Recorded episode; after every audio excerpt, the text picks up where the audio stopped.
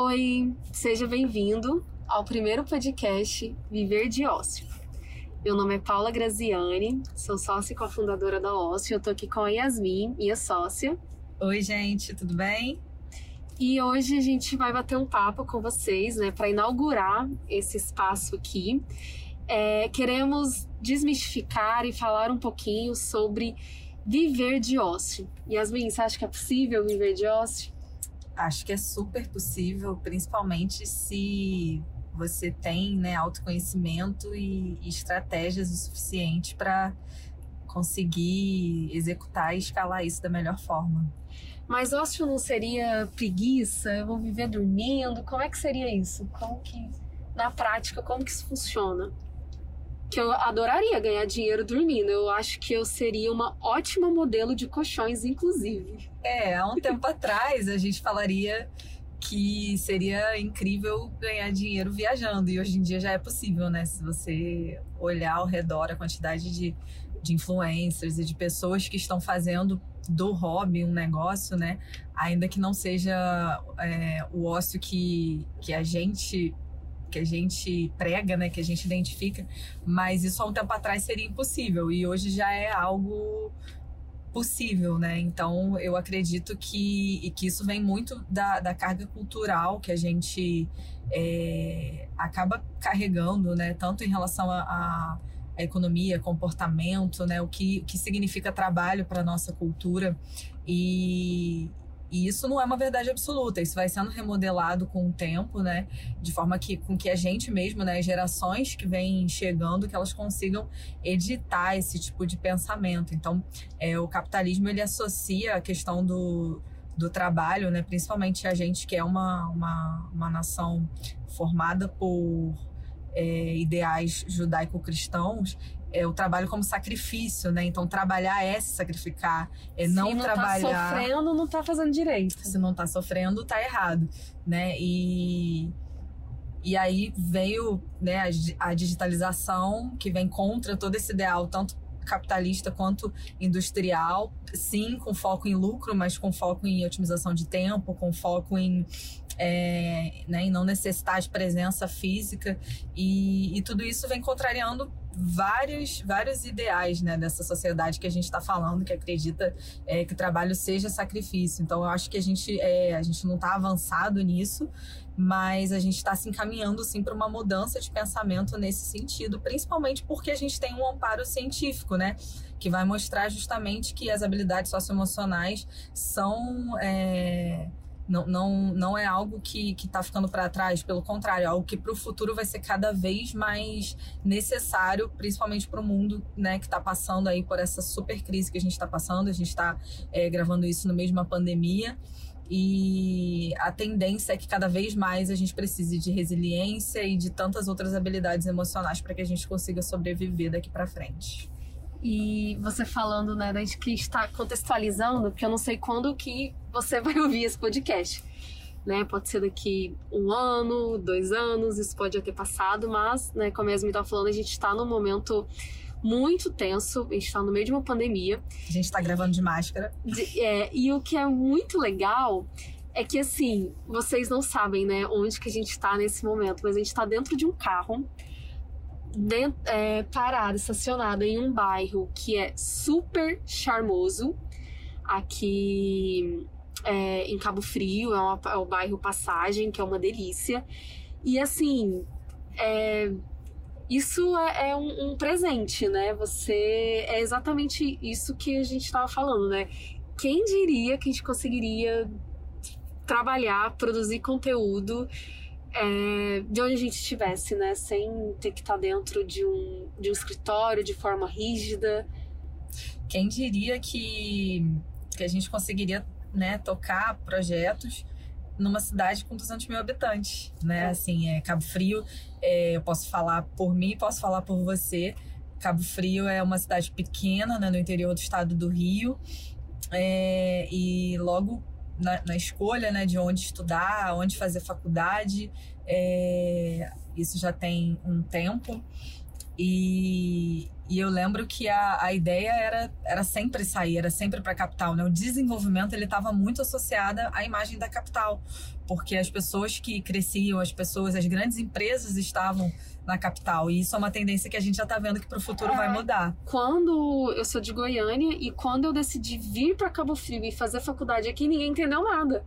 Mas você está saindo de uma capital onde o mercado publicitário também é muito forte, também é grande e tá indo para uma cidade no interior do Rio de Janeiro, onde só tem bala, né? Porque lá para todo mundo em Goiânia só tem peão, né? Aqui só tem bala perdida voando. E, e encontrar é, sucesso profissional numa cidade de 200 mil habitantes, né? E tendo a convicção de que existe liberdade para tocar projeto de qualquer lugar do mundo, é incrível, né? Hoje a gente tem conexões com diversos países, né? Não só pessoas de outros estados. Com certeza. E, e o fato da gente ter uma. Eu acredito muito que o ócio, né, a questão do ócio, tem muita relação com você levar uma vida que você acredita. Né? Lógico que com as suas limitações, todo mundo tem que engolir sapo, né? É, seja no trabalho, seja na, na escolha da onde mora, mas assim, é, a escolha para mim de morar numa cidade pequena, né? Eu, sou do, do, Rio capital, a escolha de morar numa cidade pequena veio muito em função de, de otimizar os recursos que são finitos, né? O dinheiro é um recurso que a gente consegue multiplicar se a gente investir certo, se a gente trabalhar certo, mas tempo não. Tempo não se compra em lugar nenhum. Então, é, aqui a gente faz as coisas é, de forma muito rápida, aqui a gente é, tem uma tranquilidade a mais né, com relação às capitais, com relação à segurança, e tudo isso é, gera um, um, tempo de qualidade, né, no sentido de o tempo que você tem, você realmente tem, você não tem, você não vai perder ele no trânsito, você não vai é, desperdiçar ele com preocupação, com estresse, não é uma vida perfeita, mas assim, é, se enquadra né, nas, nas, nas minhas expectativas e nas expectativas da minha família. Isso, por hora, já é o suficiente. Sobre aquilo que a gente comentou no início, né, de autoconhecimento, como que um, um, uma inteligência emocional, né, inteligência emocional nada mais é do que você saber se relacionar com si mesmo e com os outros. Como isso é, é uma mão na roda na hora de começar uma profissão, né, na hora de começar um projeto, como isso é, é um fator competitivo, né? O que, que você pensa sobre isso? Quando você estava falando, logo eu lembrei de uma, de uma história, né, quando, quando eu era criança, que eu cresci numa chácara, né, então eu cresci ali no meio de, de enfim, muita árvore, muita natureza, muita plantação. É, e desde pequena, eu, apesar de sempre ter brinquedos comuns, eu gostava de inventar brinquedos, gostava de inventar moda. Minha mãe vivia falando isso. Ah, essa menina gosta de inventar moda. Tudo eu queria desconstruir, fazer algo novo. E essa é uma habilidade, né, que eu uso todos os dias na minha profissão, né? Em todos os projetos que a gente faz, a gente sempre tem que ter um olhar novo, né, em cima daquilo. Outra coisa que eu sempre fui extremamente curiosa e sou muito curiosa até hoje. Não fale para mim assim: "Ah, eu tenho uma coisa para te contar, mas eu te conto amanhã", porque eu não vou dormir de ansiedade, de curiosidade, porque, é, enfim, eu gosto de saber de tudo e gosto de consumir muitos conteúdos e, né, e, ter, e ter curiosidade em desenvolver outras habilidades. E tanto que na minha família eu tenho um apelido, né, na minha família, assim, minha avó, meu avô me chama de Fuçana, porque eu sempre fucei tudo, sempre fui curiosa para descobrir, para, enfim. E, e essa, essas duas habilidades que eu acabei de citar são coisas extremamente simples, né? Que eu jamais provavelmente colocaria no currículo tradicional, né? Quais são as suas qualidades?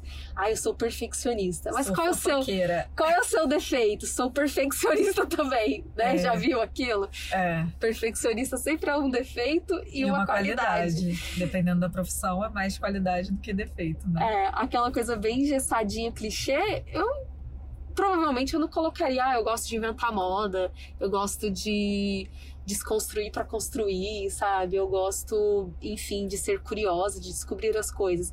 Só que no cenário atual, né, quando a gente mapeia isso e percebe que esse é o fator competitivo, né? Porque você aprender a prática, a teoria, o beabá de uma profissão, você aprende na faculdade, você pode replicar, todo mundo pode replicar.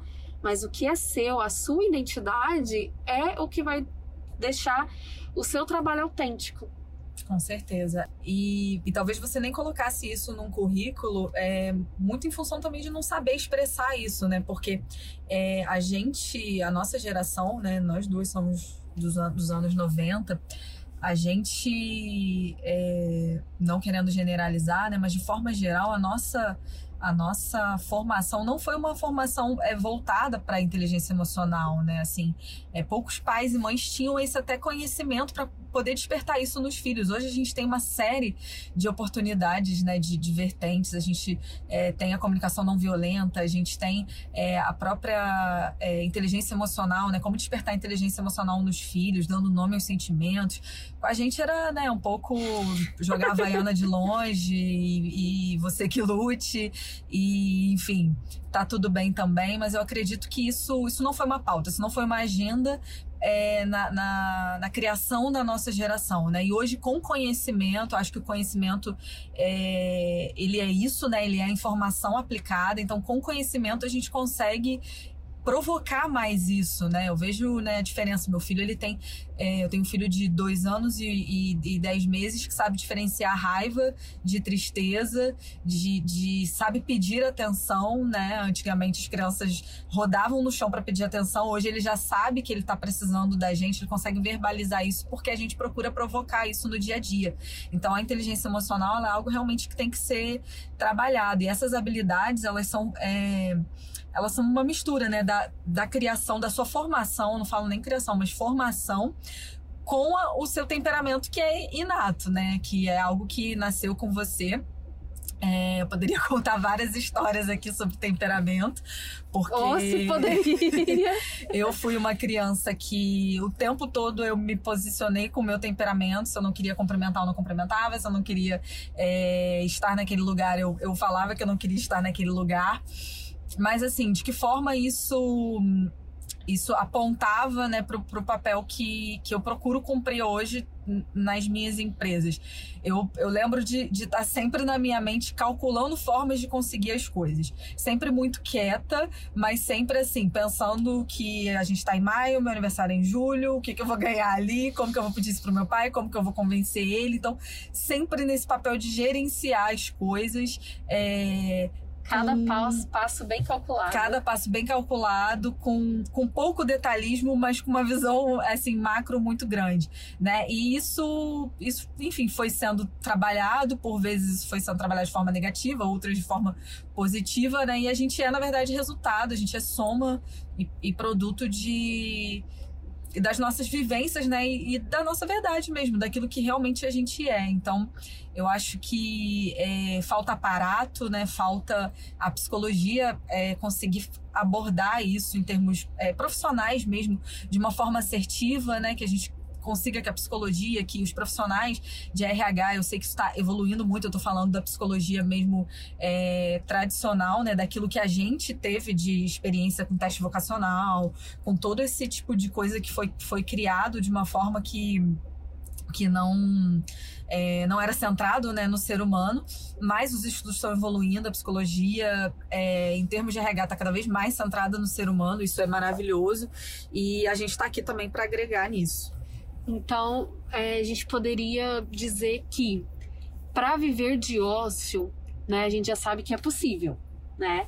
E para você viver de ócio, o primeiro passo é, seria realmente ter esse olhar para dentro, você conseguir entender é, a sua identidade, entender, entender quais são né, os seus diferenciais em termos de, de personalidade, de quem você é, para então você conseguir aplicar isso na sua profissão?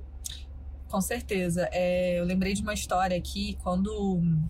Desde que eu me alfabetizei, assim, eu sempre soube que eu teria alguma carreira voltada para a escrita, porque a, a, eu sempre, sempre é, gostei, sempre me fez bem né, para mim como pessoa me expressar pela escrita e ao mesmo tempo eu tive desde criança reconhecimento nesse sentido. Então na, na primeira série, é, assim que a gente que eu tinha me alfabetizado, uma professora me chamou chamou minha mãe e falou: olha, investe, porque a escrita dela é uma, é uma boa escrita. Se você investir, você vai ter um resultado é, bom, um resultado né, superior ao, ao médio. Então, a gente tem a noção, a gente tem o talento e a gente tem o reconhecimento do talento, né? E dali para frente aquilo foi crescendo. Eu sempre é, escrevi, escrita sempre foi uma forma de expressão boa para mim, assim. É... E aí, fatalmente, né? A gente para num teste vocacional. O que que acontece? Jornalismo, comunicação, todo o teste vocacional que eu fazia era esse. E aí entra, eu acho, né, o, o ponto cego desses testes, que é justamente é, indicar pelo teu talento, mas não indicar pelo teu temperamento, pelo estilo de vida que você quer, né? Eu fiquei um ano no jornalismo. Não contextualiza, né? Com... Exatamente. E, e nesse um ano de jornalismo, escrever não era o problema, mas todo o restante era, né? O contexto da questão da falta de horário, é, o contexto da pressão, que para mim, pro meu, meu temperamento não funciona. É, eu não, não gosto de trabalhar assim, né? A gente vive pressionado por prazo em publicidade também, mas é uma pressão diferente. Então, várias coisas que não são levadas em consideração nesse momento, muitas vezes impedem a gente de, de viver daquilo que a gente ama. Imagina se eu tivesse me traumatizado e falado, não, escrita de forma nenhuma é comigo, é, vou para outra coisa, e aí entra aquilo que a gente conhece bem, né, que, que é o, o, o karma do criativo, que é a autossabotagem. Ou você acaba é, se contentando com um trabalho tradicional, um trabalho rígido, e você pensa assim: eu vou é, me presentear com o que eu gosto de fazer só no meu momento de ociosidade. No momento que eu estiver livre, eu vou parar e vou escrever do jeito que eu gosto. No momento que eu estiver livre, eu vou criar, eu vou, enfim, fazer aquilo que eu amo, né, no meu pouco tempo, né, no meu final de semana.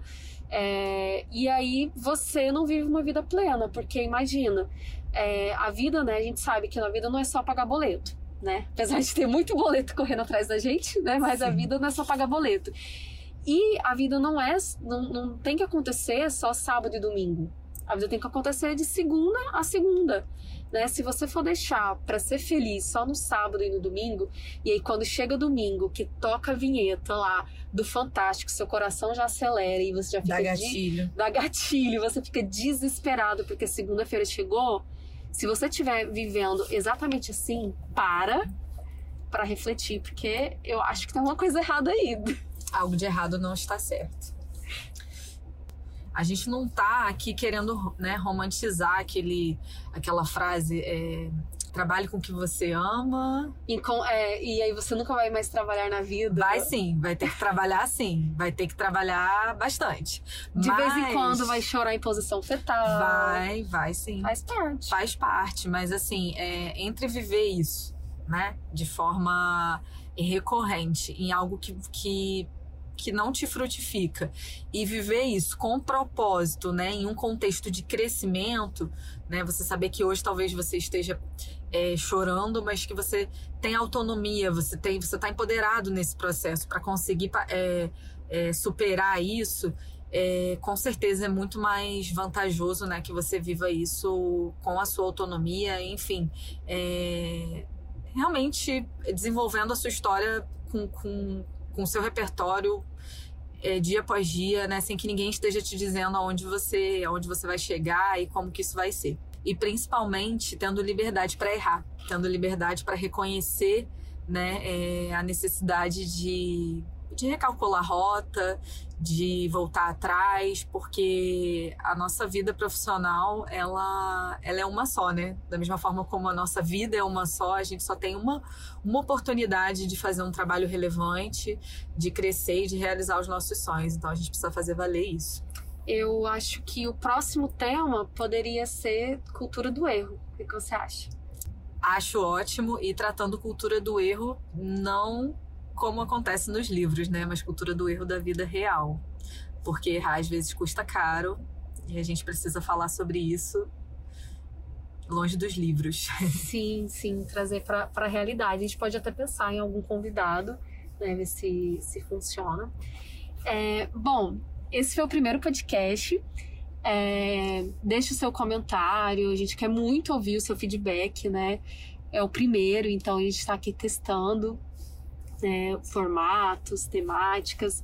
Se você ainda não segue a gente lá no Instagram, corre lá, segue a gente. A gente está produzindo muito conteúdo relevante, conteúdo bom mesmo, não só para encher linguiça, tá bom?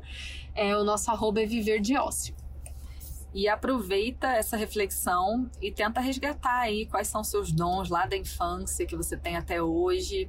Se te falaram que, que temperamento forte é ruim, pensa que talvez seja essa dose que esteja faltando para o seu negócio. Tchau, tchau, gente. Foi um prazer. Tchau.